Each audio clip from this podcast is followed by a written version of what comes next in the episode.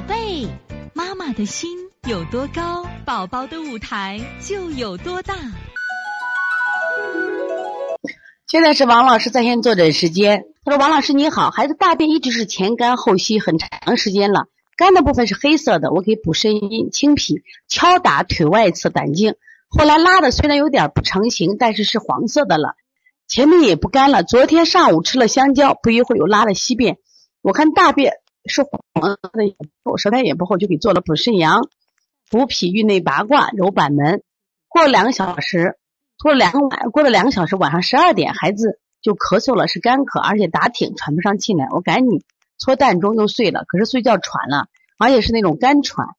补肾阴、清脾、逆运八卦，分推膻中，搓摩胁肋、太溪、推涌泉。再后来发烧不过好了，但是大便三天没了，一直用让拉的方法。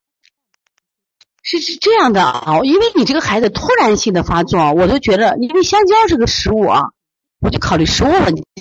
因为在新加坡，大家都知道这个香蕉呢是当地就是非常多的一个食材水果，但是新加坡是很多人对香蕉过敏，说在现在新加坡这个地方把香蕉作为这个过敏的一个食材的首要食材。你看在日本啊，把这个花生作为过敏的一个首要食材，但但是在新加坡却是什么呀？这个香蕉，那看你的孩子会不会那这种问题？你说突然间的这种干咳打挺，它是应该是刺激性的，我觉得是刺激性的啊，就是你因为这食物又出现了刺激性，它这些干咳呀、打挺呀、喘呀，实际上是它的一也是一种什么呀？应答反应，就应急反应。你能当时给他搓好做好那么快的速度啊，而且他反应那么快，我觉得应该食物的刺激。其实啊，大家讲了，你你以前吃过没事，你今天吃的香蕉跟昨天吃的一样吗？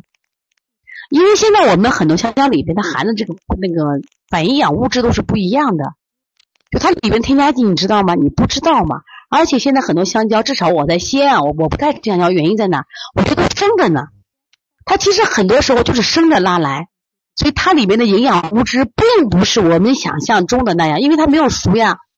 它没有熟，它是后来什么催熟的，或者加了催熟剂的，所以这些东西它会对孩子有刺激，就不仅是香蕉或者它里边的添加剂有刺激，所以你这个情况你要考虑一下啊，你以后再吃的时候要注意这种刺激的啊，很正常。所以说你不过还不错，你看这个我们的六零六天津池豆妈从她的号里边也是今年才报名的。那为什么成为学委？学习很认真。你看他自己做了，当孩子有症状及时处理的非常好，而且呢，这个这个妈妈也及时报了我们的变那个提升班。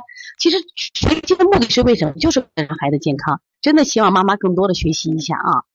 我们现在再来看第二个问题，这个第二个问题是是还还是他的问题吗？就是补肾阳这个。其实这个问题，我想看看到你一个损伤的这个啊，这个损伤的一个照片儿，这损伤的一个照片儿。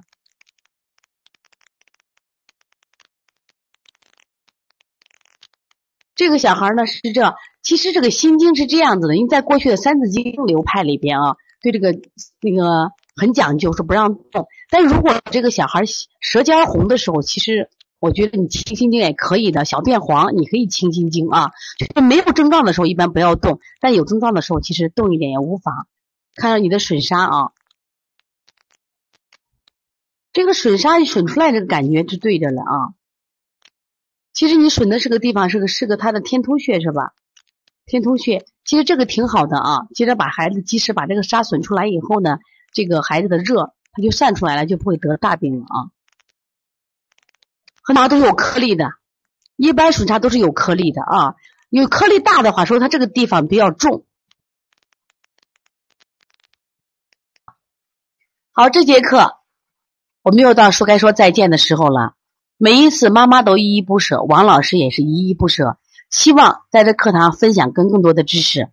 但是呢，时间是有限的，但是我想学习是无限，所以从现在开始学习小儿推拿，从现在开始。